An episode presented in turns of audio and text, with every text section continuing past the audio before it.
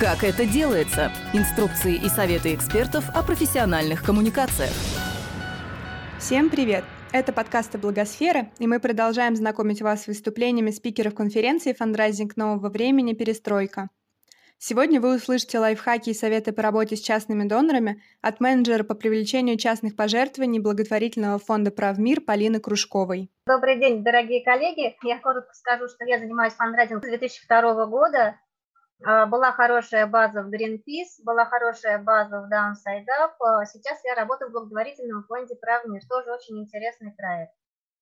Ну, не будем останавливаться на моей личности.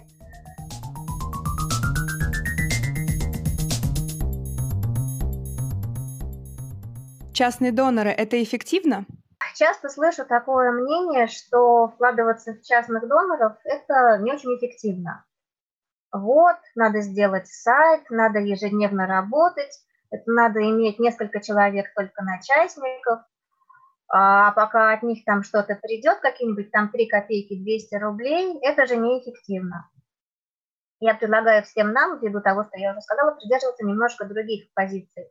Денег в этом мире, коллеги, стоит все. И работа с корпоративными донорами, и написание гранта, то есть работа грант-менеджера тоже стоит денег. И все вы прекрасно понимаете, что редко бывает в жизни такая красота, когда ты пришел к корпоративному донору и за полчаса получил 3500 миллионов рублей. Это все тоже стоит денег, это все тоже чья-то работа, чьи-то презентации, чьи-то, чья-то аналитика и так далее. Частные доноры, при всем, при том, что я уже сказала, это довольно эффективный способ вложения денег, они не уйдут сразу, они, может быть, берут не суммой пожертвования, но своим количеством, и это ваша подушка безопасности. Работать с ними ничуть не менее эффективно и ничуть не дороже, чем со всеми остальными. Я предпочитаю придерживаться такой точки зрения, что дорого – это то, где неэффективно, где вы вкладываете, вкладываете, вкладываете, а получаете э, меньше, чем вложили, и меньше, чем хотели. Дорого там, где вы переплачиваете по времени, по ресурсам, по всему. Если это приносит деньги, а частники при правильной работе приносят деньги, и для этого не надо иметь 5 э, высших образований, 3 MBA, частники – это довольно эффективное вложение денег и подушка безопасности для организации. С чего начать работу с частными донорами? С чего начать? С того, наверное, как вы э, можете представить свою историю своей маме, своей соседке, своей подруге, как вы у них можете вызвать эмоции от того, чем вы занимаетесь. И дальше уже все прирастет. Через людей, через истории, через истории подопечных. Только ли деньгами нужно оценивать эффективность фандрайзинга? Очень часто мы с вами тратим много нашего драгоценного времени. Тратим просто потому, что мы привыкли так делать. Тратим, потому что таковы традиции. Тратим, ну, просто потому, что нам сказали, мы делаем. Коллеги, я очень-очень призываю вас начинать считать, что мы делаем, как мы делаем. Допустим, вас пригласили участвовать в каком-то мероприятии, какая-нибудь, допустим, выставка с какими-нибудь, допустим, поделками. Вот, у вас там будет donation box, ящик для пожертвований. Либо у вас будет опция потратить все это время на доработку, докрутку карточных пожертвований на вашем сайте участие в мероприятии, в, как условно назовем это выставка, подготовка, работа с волонтерами, э, сам день, который вы там проведете, работа после и так далее, допустим, занимает у вас 30 часов. Вы получили за эти 30 часов, ну, допустим, 10 пожертвований э, в бокс наличными. Ну, с одной стороны, вроде бы немного-то вложили деньгами, но на самом деле получили какие-то ощутимые деньги, вложили только времени ну, вроде бы на первый взгляд эффективно. Либо а, я предлагаю вам потратить эти самые 30 часов на работу с вашим системным администратором, на а, докрутку формы пожертвований на вашем сайте, чтобы он сделал эти поля, эти поля, сделал валидацию полей и так далее. А в общем итоге это займет вашей работы тоже 30 часов. Но в итоге вы получите механизм, который будет с вами на долгие годы, который поможет вам получать доноров, получать доноров с контактными данными, возможно, даже регулярных доноров. То есть это механизм не разовый сегодня провели и забыли, а это механизм, который будет с вами навсегда, будет приносить вам деньги и людей многие, собственно, годы. Выставка принесла 10 рублей, и условно говоря, сайт принес 10 рублей, на что лучше потратить деньги? На то, что поможет вам в перспективе, на то, что не разово, и на то, что будет с вами всегда. Что еще хочу сказать этим примером? Пожалуйста, учитесь считать свое время, время своих сотрудников. Делу время, делу время. Да, да, да, да, да, да, делу время. Мы очень часто э, в НКО привыкли считать только деньги. Допустим, подготовка к какому-то мероприятию, к чему-либо стоила нам 10 рублей. Мы привлекли 15 и радуемся. Ах, какие мы молодцы, мы получили денег больше, чем мы вложили. Но при этом мы с вами забываем, что в расходы на подготовку мероприятия вошло еще, ну, допустим, те же 30 часов ваших или вас вместе с вашими коллегами. Эти 30 часов – это затраченное время каждого сотрудника, да, помноженное на его заработную плату, помноженное на налоги с его заработной платы, это тоже входит в стоимость мероприятия. Поэтому посчитайте его стоимость, пожалуйста, еще раз, насколько это было эффективно. Призываю нас всех с вами больше считать, не бросаться в омут с головой во всякие, во всякие идеи и мероприятия. И когда вы составляете какие-либо планы, планируете какую-либо деятельность, пожалуйста, считайте, просчитывайте, сколько это будет часов, сколько человек, ваших коллег будет занято, насколько они смогут при этом э, заниматься своими текущими планами, не пострадает ли их текущая работа от этого мероприятия.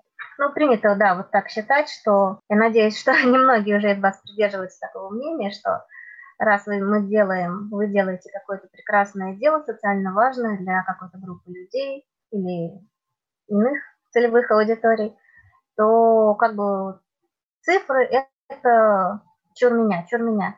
Не хочу я вот ваших этих бизнес-подходов, это вот те, кто продают джинсы, пусть они считают, это у них грязный бизнес, вот там что угодно они продают, а мы считать не будем, мы же просто хорошие люди, мы мир спасаем. Дорогие коллеги, спасать мир можно гораздо эффективнее, если мы элементарно научимся считать.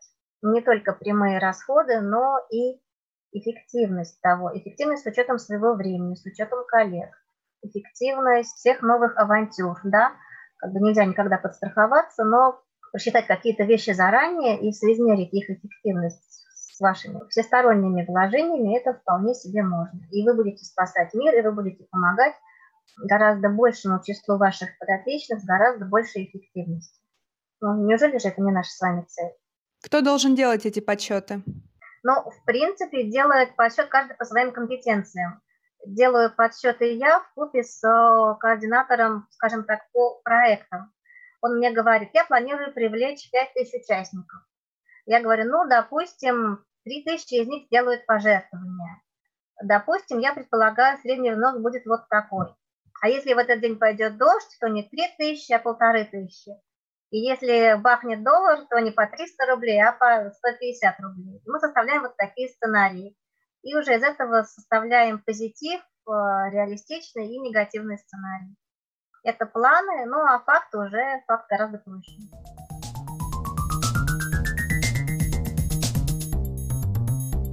Гарантирует ли тщательное планирование хороший результат?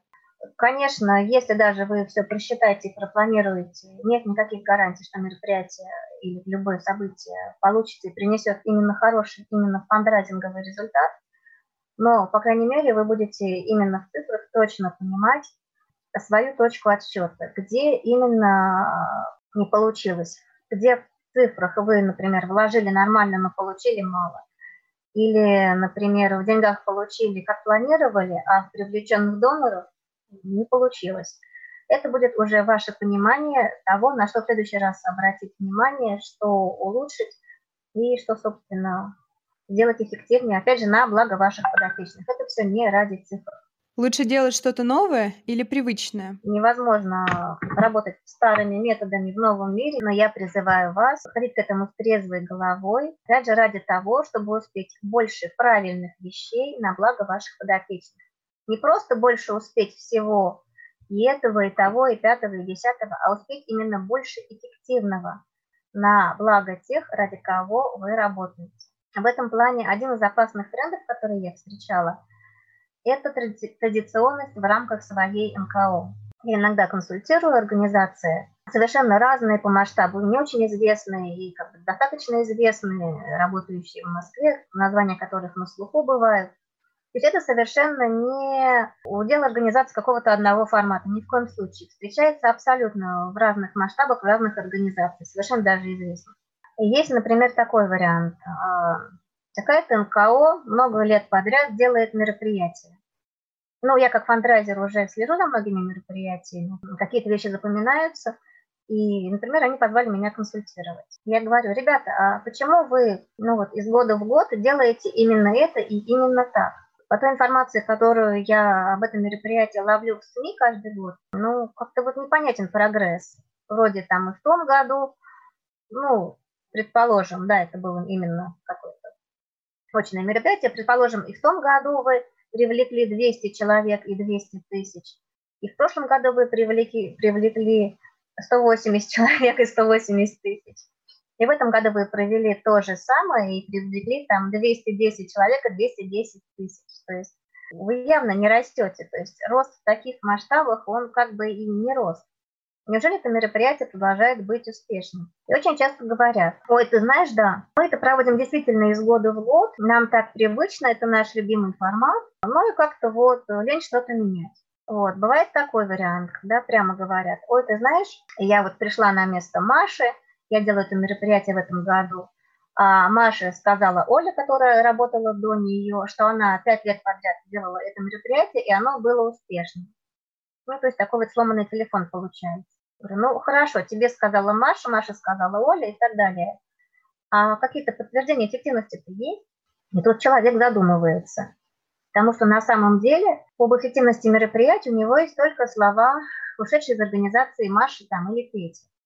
А других никаких данных о том, почему это считается эффективным, у человека, собственно, и нет. Ну, просто так считается, что НКО привыкла к этому формату, что есть какие-то практические компетенции, которые, может быть, даже передаются в НКО, каких-то конкретных цифр, почему это считается эффективным – ну, как-то вот у НКО и нет. Пожалуйста, всегда в этом случае старайтесь дойти до истины, старайтесь найти какие-то исходники, старайтесь все-таки выяснить, сколько денег было привлечено, если мы говорим про деньги. Были ли достигнуты в принципе цели того мероприятия в те годы, которые считаются успешными? Какие были цели?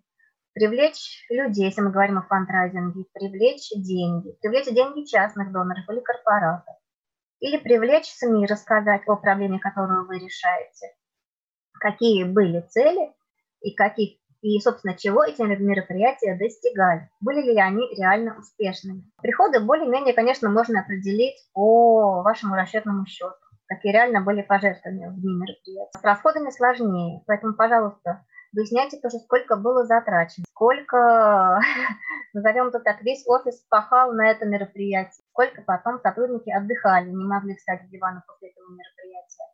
Это все тоже ваши часы, ваше рабочее время. Могли ли сотрудники заниматься своей обычной работой в дни подготовки к мероприятию?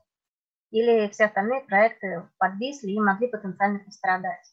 Пожалуйста, докапывайтесь, выясняйте – записывайте свои находки, условно говоря, сделайте папочку, назовем это мероприятие 2015 года, папочка 2016, папочка 2017 и так далее.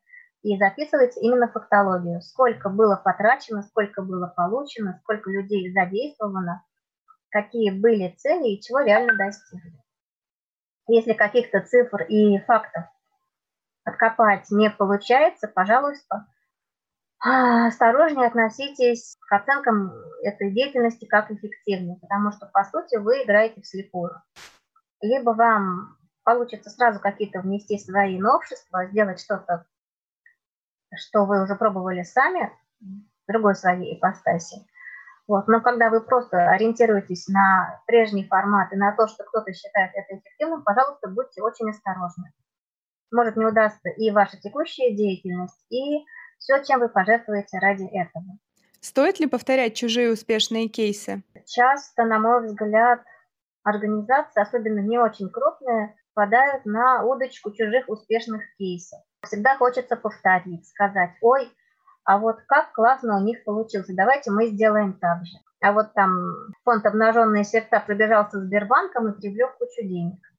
Ну, пример, наверное, слишком очевидный, но мы все должны с вами понимать э, ресурсы Сбербанка, ресурсы фонда, у которого есть яркие селебрити, яркие звезды, и реалии, в которых находимся мы с вами. Я, опять же, не призываю вас прямо вот сразу не делать и отказываться, я призываю вас трезво оценивать свои возможности. Будет еще лучше, если вы научитесь именно фактами доносить это до попечителей, до своих, если они очень горят желанием. Ну, либо делать уже мероприятие, скажем так, не ради денег, а ради пиара, ради освещения той проблемы, с которой вы работаете. Если есть возможности, а я знаю, что многие МКО довольно открыты в этом плане, свяжитесь с представителем той МКО, чей пример вы собираетесь повторить. А, как правило, люди делятся, люди говорят, особенно если вы идете с заходом. Петр, дорогой, здравствуй, какое у вас успешное мероприятие, такие отзывы в СМИ. Да? Люди любят, когда их хвалят. Ну и здесь вы не кривите душой. Петр, а расскажи, пожалуйста, вот в тех цифрах, которые вы дали в СМИ, там только ваши оперативные расходы даны? Или там даны еще ваши, скажем так, став расходы, включая зарплату сотрудников и все потраченное время. А входит ли сюда зарплата, скажем так, оплата ивент-агентству, которое вам все помогало это делать? Или они делали это бесплатно? Ага, записывайте себе. А вот там звезды у вас были на мероприятии. Не подскажешь, а, они бесплатно, как бы от чистого сердца с вами участвовали, или какая-то была для них предусмотрена оплата? Вами или партнером? И вот так, так, по крупинкам, по крупинкам мы с вами и докопаемся до того, из чего и получился чужой успех. И что надо сделать вам, назовем это так, чтобы его повторить. А дали ли вы, например, сумму всех привлеченных пожертвований? Или это именно, так скажем, чистый нет, ваша чистая прибыль за вычетом всех ваших описанных расходов? Это тоже, как вы понимаете, большая разница. Очень много бывает активностей, когда фонды откладывают всю свою текущую деятельность, э, там, скажем, и месяц, на месяц, на два, несколько человек убиваются в каком-то мероприятии, какой-то новой деятельности, продают все, чем они занимались раньше, а потом получается, что повторить успех обнаженных сердец как бы априори не получится, и в итоге вы, в принципе, только если вышли в ноль, учитывая все трудозатраты и все, на что вы забили за время подготовки к мероприятию.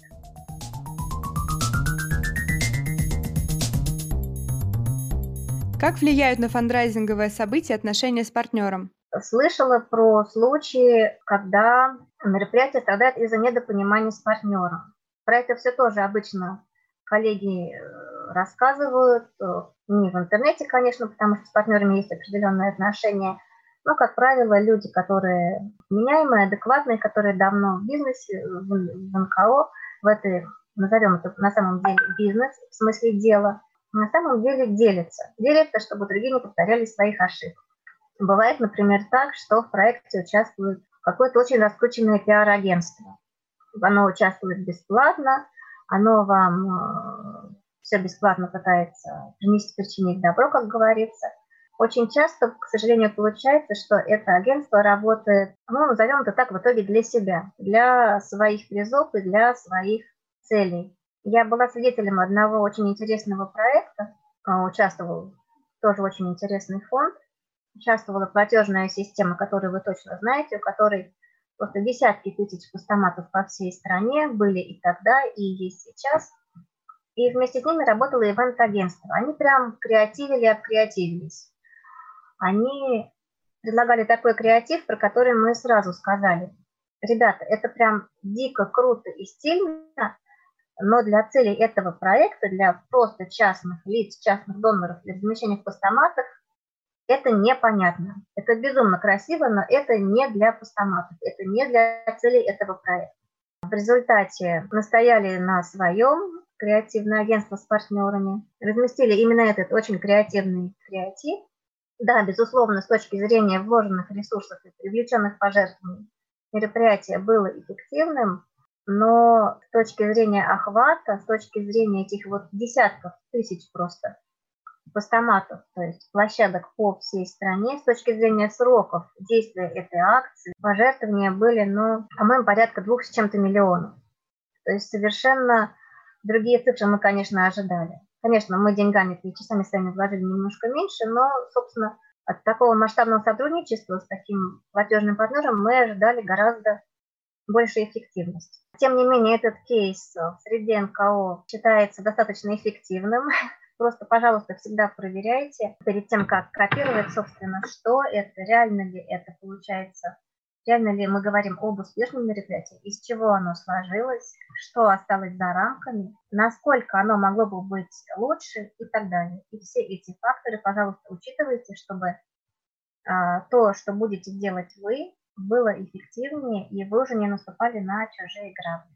Полезен ли креатив для фандрайзинга? Супер-мега креативные платформы, с которыми, наверное, многие из вас сталкивались, когда, например, у вас появляется какой-то очень креативный партнер, который предлагает сделать вам новый сайт. И здесь, пожалуйста, тоже постарайтесь отстаивать то, во что вы э, верите, функциональность, практичность для тех целевых аудиторий, для которых этот сайт делается, а делается он не для дизайнеров, делается он не для сотрудников НКО, он делается для тех, кто будет им пользоваться. Может быть, это ваши подопечные, ну и, собственно, это, как, по крайней мере, ваши доноры. Пожалуйста, отстаивайте практичность, э, чтобы действительно ваши вложения, работа над новым сайтом была как можно более эффективна. Э, я знаю, что это сложно разговаривать с дизайнерами, разговаривать с креативщиками, но, пожалуйста, слушайте себя, и тогда ваш сайт будет не просто красивым, но еще будет выполнять свои прямые функции. То, ради чего вы боролись, ради чего вы тратили свое время, обсуждали, утверждали, рисовали и так далее. А не просто это будет какая-то красивый, красивый, опять же, креативный креатив.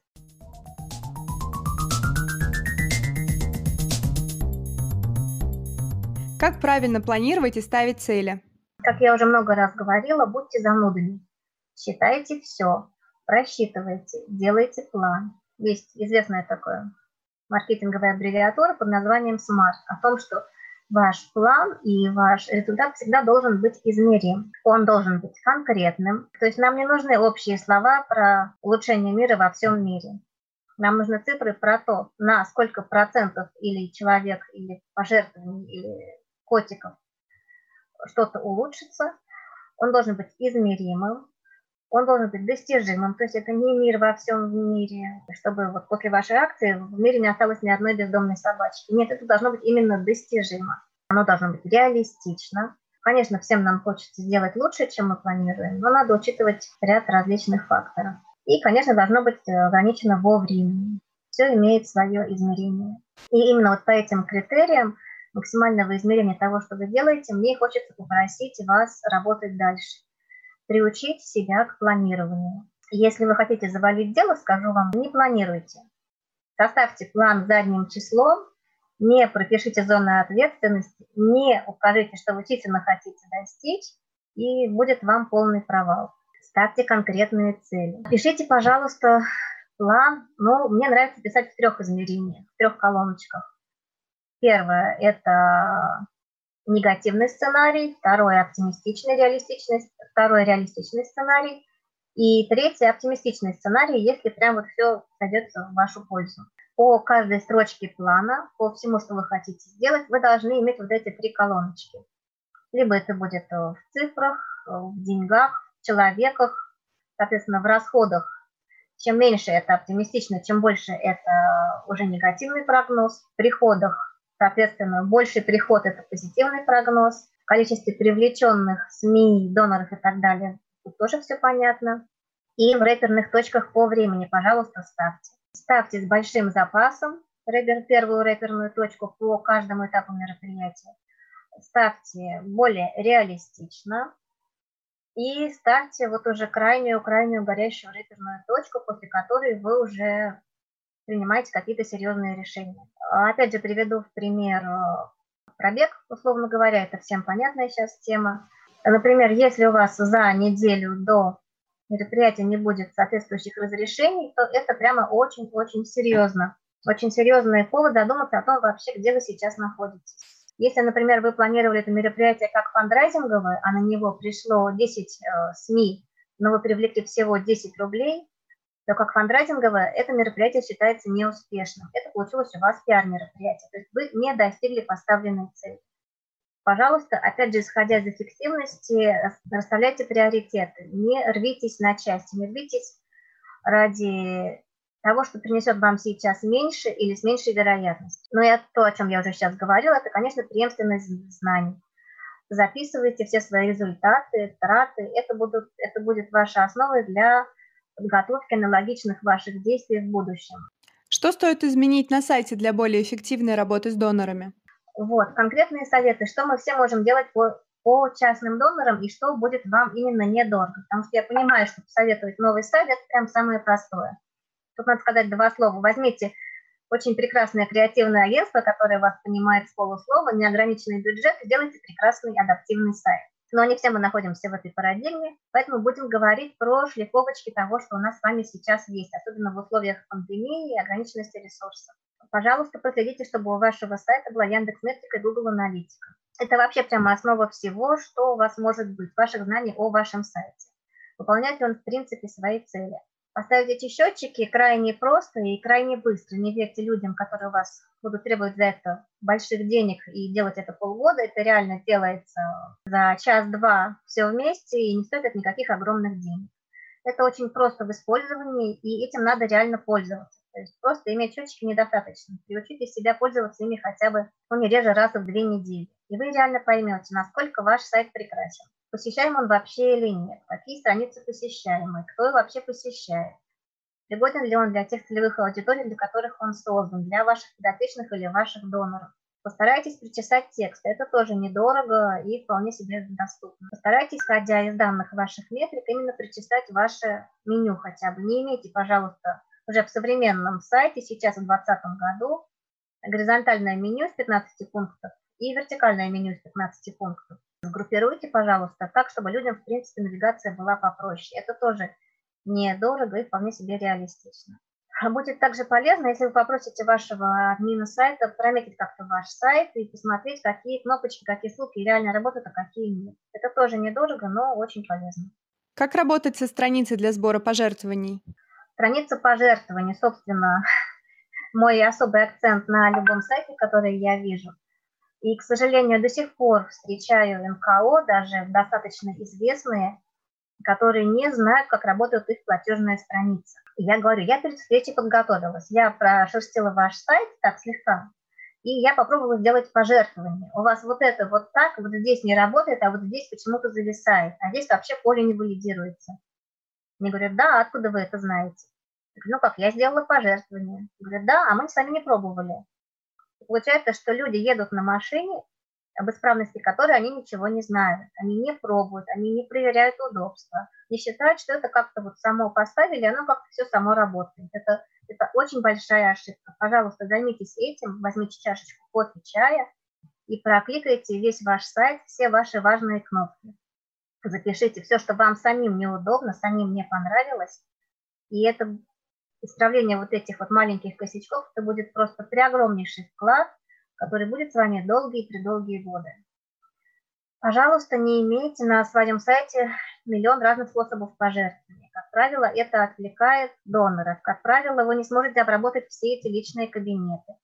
Если вы понаставили агрегаторов, там типа условно рыбакассы и как у кого-нибудь еще, наверняка по многим способам вы не получаете контактных данных доноров, которые вам жертвуют это неправильно.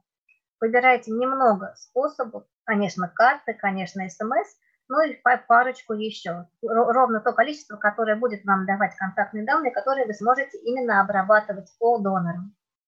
Протестируйте платежные страницы коллег, российских, э, зарубежных СМИ разного масштаба, разного уровня. Это тоже очень полезный опыт и дает много, много на подумать. Прям вот очень полезно все посмотреть, у кого как.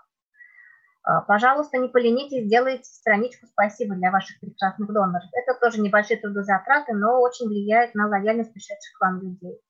Пожалуйста, сделайте им автоматический e-mail «Спасибо», а не просто стандартную отбивку от платежного сервиса. Это тоже все влияет на то, как эти люди будут с вами общаться дальше. Это все недорого и вполне себе достижимо. И опять же, когда вы протыкиваете сайты других НКО, вы поймете, что больше подходит для вас, как это сделать у вас. Что лучше писать под кнопкой пожертвования на сайте?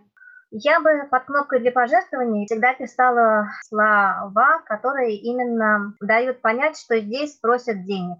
Ну, в принципе, если у НКО нет традиции просить, например, волонтерскую помощь, помощь in kind и что-то еще, например, там донорство крови, то, например, у нас вопросов не возникает. Помочь, сделать пожертвование. Вот если видов видов того, что вы просите много, да, надо писать именно сделать пожертвование, чтобы было понятно, что здесь вы не попросите там молитв и не попросите теплые рукавички. Если вы всегда просите только деньги, то можно написать просто помочь. Нет, опять же, прометьте, смотрите в метрику, вы поймете, их правильно вы сделали или надо потестить. Тесты никто не отменял, это тоже бесплатно.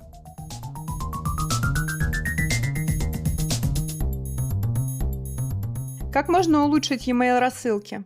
Подпишитесь на рассылки, опять же, НКО. Это теперь уже совершенно бесплатно. Даже здесь не обязательно делать пожертвования на рассылки различных а, российских и иностранных НКО. Подпишитесь. Даже не обязательно их понимать, язык, на котором они написаны.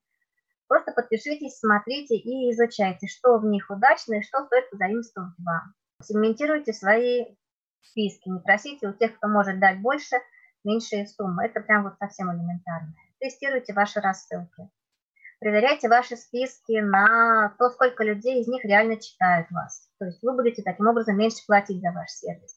Просите скидку за пользование этим аккаунтом как МКО. Как часто делать рассылки жертвователям? Мы для себя нашли оптимальный вариант. Мы по этому поводу опрашивали наших доноров. Для нас это две фандрайзинговые рассылки в месяц. Между ними где-то появляется отчетик за прошлый месяц и опционально, возможно, какое-то еще третье письмо. То есть примерно два фандрайзинга в неделю. Но, опять же, все это опционально, можно и раз в неделю делать, смотря по ситуации. Как правильно общаться с частными донорами? Пожалуйста, не повторяйте ошибок, не теряйте доноров. Пожалуйста, имейте доступ ко всем личным кабинетам платежных систем. К сожалению, да, до сих пор бывают ситуации, когда у НКО нет паролей тому же сервису карточных пожертвований, и они не знают, кто им жертвует за последние три года. Они получают какие-то агрегированные суммы на счет, а кто все эти люди, которые жертвуют, они не знают, они их просто-напросто теряют. Общайтесь с донорами, спрашивайте их. Есть бесплатные Google формы. Вы так больше поймете, собственно, что нужно вашим людям, тем, которые к вам пришли, зачем они к вам пришли, что им у вас нравится, что им не нравится. Не решайте за них, пожалуйста. Делать опросник – это вполне себе быстро и совершенно бесплатно. Пожалуйста, выбирайте те способы пожертвований, которые дают вам контакты. Договаривайтесь с платежными сервисами, вы им ничего не должны. Вы для них клиент, который принесет им процент, да, это так. Если они не удовлетворяют вашим условиям, вы этим методом платежей пользоваться не будете. Выбирайте те, которые с контактами. Пожалуйста, сконцентрируйтесь на ежемесячных пожертвованиях. Это очень важно, это замечательно работает и это ваша поддержка в любые времена. Ну и, соответственно, мы говорим с донорами не только про деньги, не только про финансовую помощь. Есть категории доноров, с которыми полезно просто говорить за жизнь. Люди, в принципе, любят, когда у них спрашивают совет. Это наша такая национальная традиция посоветовать за жизнь. Пожалуйста, спрашивайте у людей, которые вас поддерживают, которые успешны в своей области, ваши вип-доноры ваши попечители, ваши бизнес-партнеры. Спрашивают их не только про деньги, а именно совета, как лучше сделать, как, что вы посоветуете вот здесь, вот здесь или вот здесь. И люди любят советовать, и в ответ на этот совет они будут чувствовать некоторую ответственность за вас и какое-то, может быть, некоторое ощущение участия в судьбе вашей НКО, раз они вам что-то насоветовали. Какие платежные системы стоит использовать для сбора пожертвований? Во-первых, по типам, да, поскольку я не советую иметь их 1500 штук. Я советую, конечно же, в первую очередь must-have – это карточные платежи с удобным интерфейсом, с удобной настройкой. Из того, что я знаю сейчас, чем пользуется наш фонд, чем пользовался фонд, в котором я работала раньше, мне очень нравится Cloud Payments. У них незапятнанная репутация – Раньше мне нравился другой агрегатор, с которым мы работали, но у них потом были некоторые проблемы. Они при переходе от одного банка к другому, они э, одному фонду уронили много списаний. То есть если списание ежемесячное ты уронил, ты их потерял. Вот, из карточных, ну вот удобный, комфортный Cloud Payments, хороший личный кабинет, Рекомендую особенно тем, кто пока не дорос до каких-то баз данных, до каких-то CRM. То есть прямо делая какие-то выборочки в разных вкладках Cloud Payments, можно какое-то время существовать только вот выгрузками из Cloud Payments.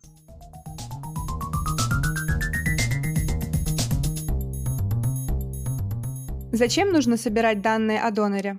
Почему нужны контактные данные? Потому что иначе мы получаем с вами разового человека, который к вам пришел и от вас ушел. Вы ему ни спасибо сказать не сможете, ни в дальнейшем поблагодарить, ни рассказать о том, что сделано на ваши деньги, ни попросить о дальнейшем, о дальнейшей поддержке. То есть цепочка рвется на первом этапе. И вам всех тех же людей с теми же самыми деньгами придется привлекать, тратя новые для этого ресурсы просто по-новому. Это разовый человек, который пришел и который у вас потерялся. Сколько данных собирать? А мы для себя считаем минимально обязательными полями это имя и e-mail. Также, например, у нас на сайте есть телефон, потому что мы когда-либо в перспективе можем себе позволить делать обзвоны, а это тоже как бы стоит денег. И мы стандартно, скорее по инерции, еще храним фамилию. Но да, это вопрос для обсуждения, потому что реально с каждым новым полем а, будут теряться люди, которые не заполнят эту форму до конца. Это вопрос всегда на подумать. Чем меньше, тем лучше. E-mail, имя. Важна ли форма НКО для работы с частными донорами? Вот смотрите, тут на, на самом деле форма вашей организации, вы НКО, или вы оно, или вы там еще что-то, оно, мне кажется, не особенно важно. Здесь скорее важнее то, чем вы занимаетесь. А, есть темы, которые, безусловно, не подходят для частных доноров. Это темы непонятные. Когда вы решаете сугубо сложные какие-то системные вещи. Например, не лечите детей, а занимаетесь какими-то именно научными разработками. Тут вам объяснить э, обычному частному донору, почему нужно его 300 рублей при отсутствии результата, при отсутствии подопечных, будет крайне сложно.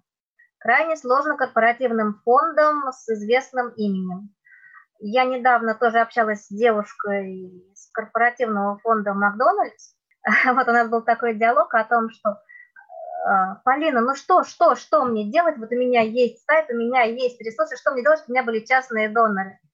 Говорю, милая, дорогая моя, вы Макдональдс. Я не знаю, сколько вам надо вложить миллиардов денег, чтобы фонду Макдональдс частный человек принес свои 300 рублей. Я честно не знаю, я поднимаю лапу. Зависит от того, что вы решаете, а не от того, какая у вас форма организации.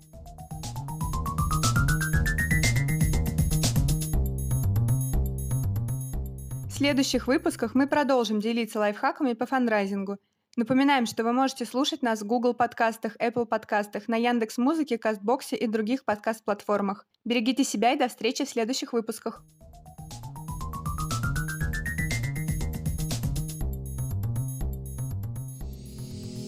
Этот подкаст создан с использованием средств гранта президента Российской Федерации на развитие гражданского общества, предоставленного Фондом президентских грантов.